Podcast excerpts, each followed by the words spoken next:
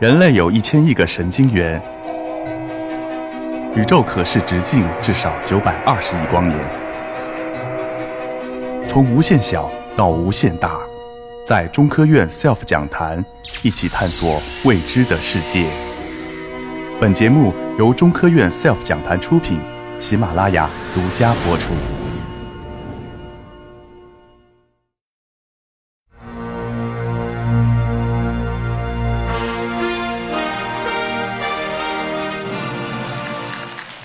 大家好，呃，我是罗慧谦，来自于中国科学院物理研究所。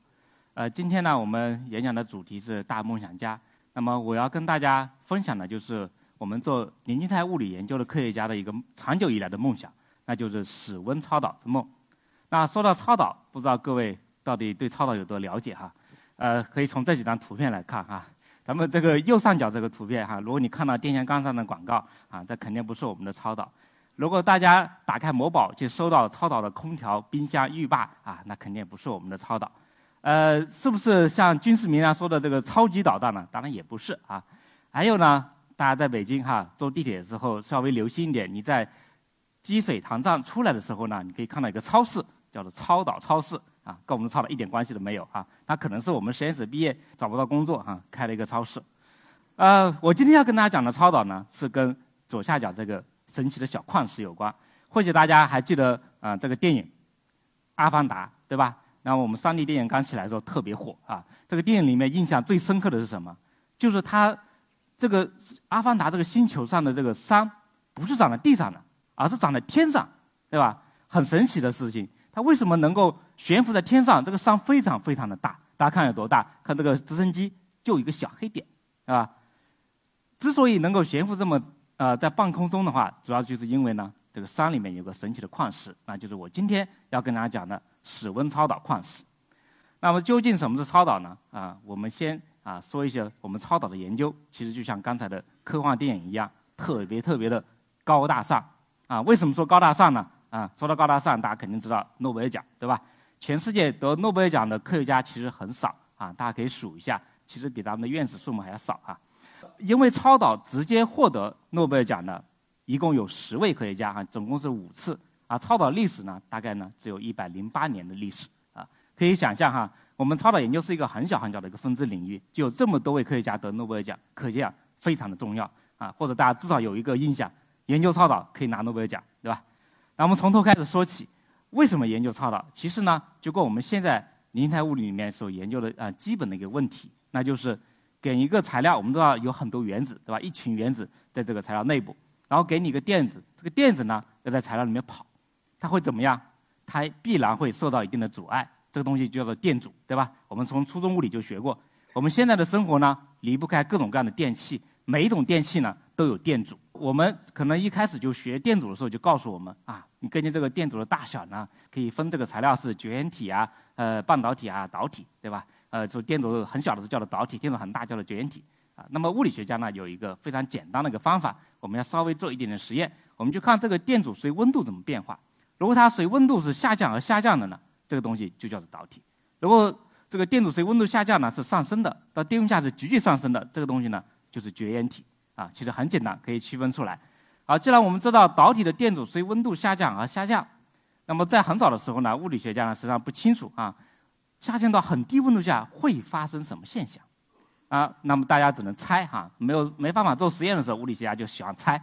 呃，比如说这位叫开尔文的，可能大家非常熟悉，就是发明热力学温标那哥们啊，他就说，呃，这个材料到很低温度下，这个电子呢也会冻住啊，电子很冷啊，啊，它冻住跑不动了，跑不动以后，直接的结果电子就会上升，对吧？这个听起来蛮有道理，对吧？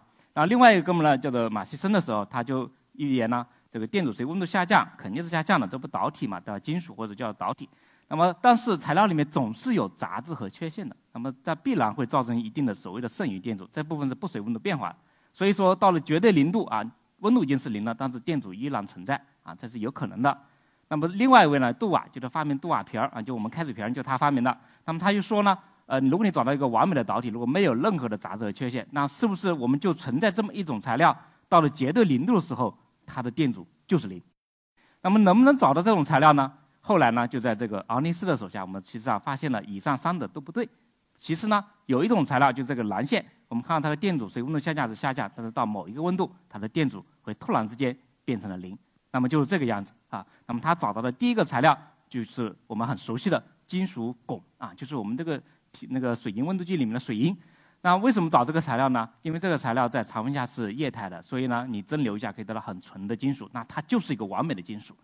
那他去量这个材料的电阻的时候呢，他就发现，大家看，在四点二 K 以上啊，这个还有零点一欧的电阻，但是呢，一旦低于四点二 K，这个电阻啪就小于十的负五十万欧啊，他测不到了啊，他就把这个事情电阻是零。那么昂利斯呢，就把这个事情记作为超导。所以说，我们今天要找的超导，其实呢，你就把这两个字拆开来看啊，就是导电特别的好，以至于呢，电阻是零，不存在了啊。那么这个事情呢，也获得了一九一三年的诺贝尔物理学奖。那么超导呢，还有另外一个很神奇的一个性质呢，就是它还有磁的效应。我们经常说电生成磁生电啊，电和磁是不分家的。那么在一九三三年的时候呢，另一位德国的科学家叫做麦斯纳，他就发现了这个超导的磁效应。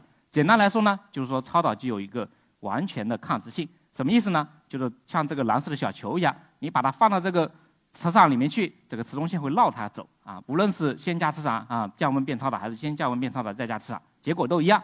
那么磁通线进不去，以至于它内部的磁感强度也是零。换句话说啊，用学术话叫做这个磁化率是负一啊。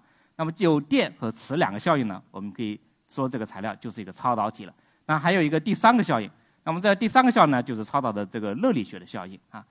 呃，超导呢是一种热力学现象啊。那具体的大家不用说啊，学术的名词大家学会了很容易唬人哈。这个材料超导是一种宏观量子效应啊。它是什么呢？就是说这个材料的电子集体的宏观量子凝聚啊。总之，它是一个热力学的效应啊。那么这个效应呢，三位理论家预言出来的，在一九五零年预言啊，获得了二零零三年的诺贝尔奖啊，花了很长的时间。呃，我是要稍微花一点点时间。就讲一下超导到底是怎么一个原因啊？那么我们是有一个理论的，那么这个理论呢就叫做 BCS 理论啊，以这三位科学家的名字命名啊，一位就叫 John Bardeen 啊，另外是 Cooper，然后是 Sriff 啊。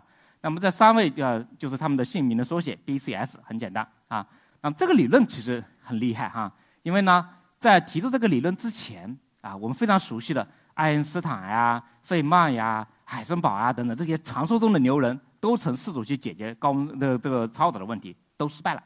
但是在他们手上成功了，成功的原因，他们就思考着从一个电子变成两个电子。大家想，一个电子它跑肯定会受到阻碍，两个电子跑为什么就不会受到阻碍呢？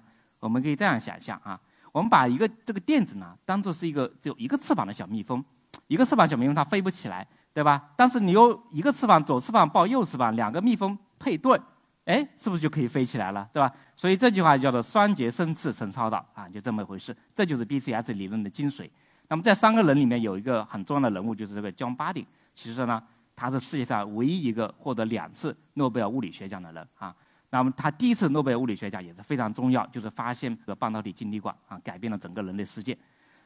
好，那么超导有很多的重要的作用，对吧？有很多的效应，有电和磁的效应，有热的效应。那到底有什么用呢？啊，我我回答去啊，我父母就会问你研究的东西有什么用呢？对吧？我们要告诉他肯定很有用啊。首先，一切能用到电和磁的地方，我们都能用到超导体啊。比如说输电，对吧？我们现在为了节省这个输电的损耗，因为有电阻嘛，肯定有损耗，我们只能加高压，对吧？几千伏、上万伏的这种电压啊。即使这样，我们的损耗也是有的。大概有百分之十五，那如果用超导，在剩下的百分之十五，我们就可以把它省掉，因为它电阻是零。那么不要小看百分之十五哈，百分之十五可能意味着以后我们人类的能源能多用一百年、两百年的事情啊，那是非常重要的。那么到底我们生活里面有没有用到超导啊？其实用上了啊。如果各位去医院做核磁共振，大家医生会叫你干嘛啊？不是叫你把衣服脱光了啊，呃，是叫你把身上的金属摘掉。对吧？因为我们进到这个里面以后，有个这个要装到这个大圆圈里面去。这个大圆圈是什么？就是我们这个超导的磁体，它里面这个电流是一直在的，这电这个磁场是一直在的，有很强的磁场啊，所以你不要被吸上去了，对吧？啊，我们做用超导做这种大线圈有个什么好处呢？它的分辨率会非常非常的高啊。目前的手段呢，甚至能啊，我们人类能够期待能够去呃，把我们大脑里面哈上百亿根神经元全部给测清楚啊，以后。想知道你脑袋里想些啥玩意儿，扫一扫就知道了啊。然后我们可能跟我们生活最息息相关的就是这个，大家可能听得比较多的啊，超导磁悬浮火车，对吧？我们现在坐高铁啊，高铁有多快？北京到上海最快的速度是三百五十公里每小时。那高铁的实验的速度呢，是能达到四百五十公里每小时。实际上，那么超导磁悬浮的火车到底有多快呢？日本的这个实验呢，告诉我们哈，他们能达到六百公里每小时以上啊。当然，科学家很大胆啊，他有个我们科学家呢有一些大胆的设想。如果呢，把这个磁悬浮的轨道，包括整个火车都放在一个真空的管道里面去，那么这个时候这个空气阻力也没有了。那么这个速度有多快呢？至少能达到三千公里每小时以上啊！三千公里每小时是什么样的概念？北京到上海只需要半个小时啊！人可能不敢坐啊，但是我可以想象以后呢，可以用来发快递，对吧？以后就全国包邮。基础研究其实也非常重要啊！我们知道，呃，这个粒子物理这几年比较火哈，也拿了这个希克斯粒子发现也得了诺贝尔奖。那么我要告诉大家，这个做实验的粒子物理学家离开了超导，他就没法活了啊！因为他的这个加速器要加到很高的能量，必须依赖于很强的超导磁体。呃，那么我还有呢，就是一个超导的这个呃弱点应用。前面说的超导的强电应用，很强的磁场啊，很强的电流啊。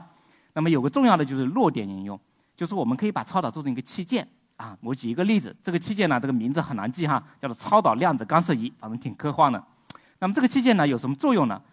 它这个器件是世界上最精密的磁探测器，以至于呢一根磁振线它能测出来啊。它有什么用？比如说我们的芯片做好了哪里断了你不知道，拿这个东西哗一扫就能知道，那么细的纳米量级的芯片我们能把它扫出来，是吧？所以是非常非常有用的东西啊。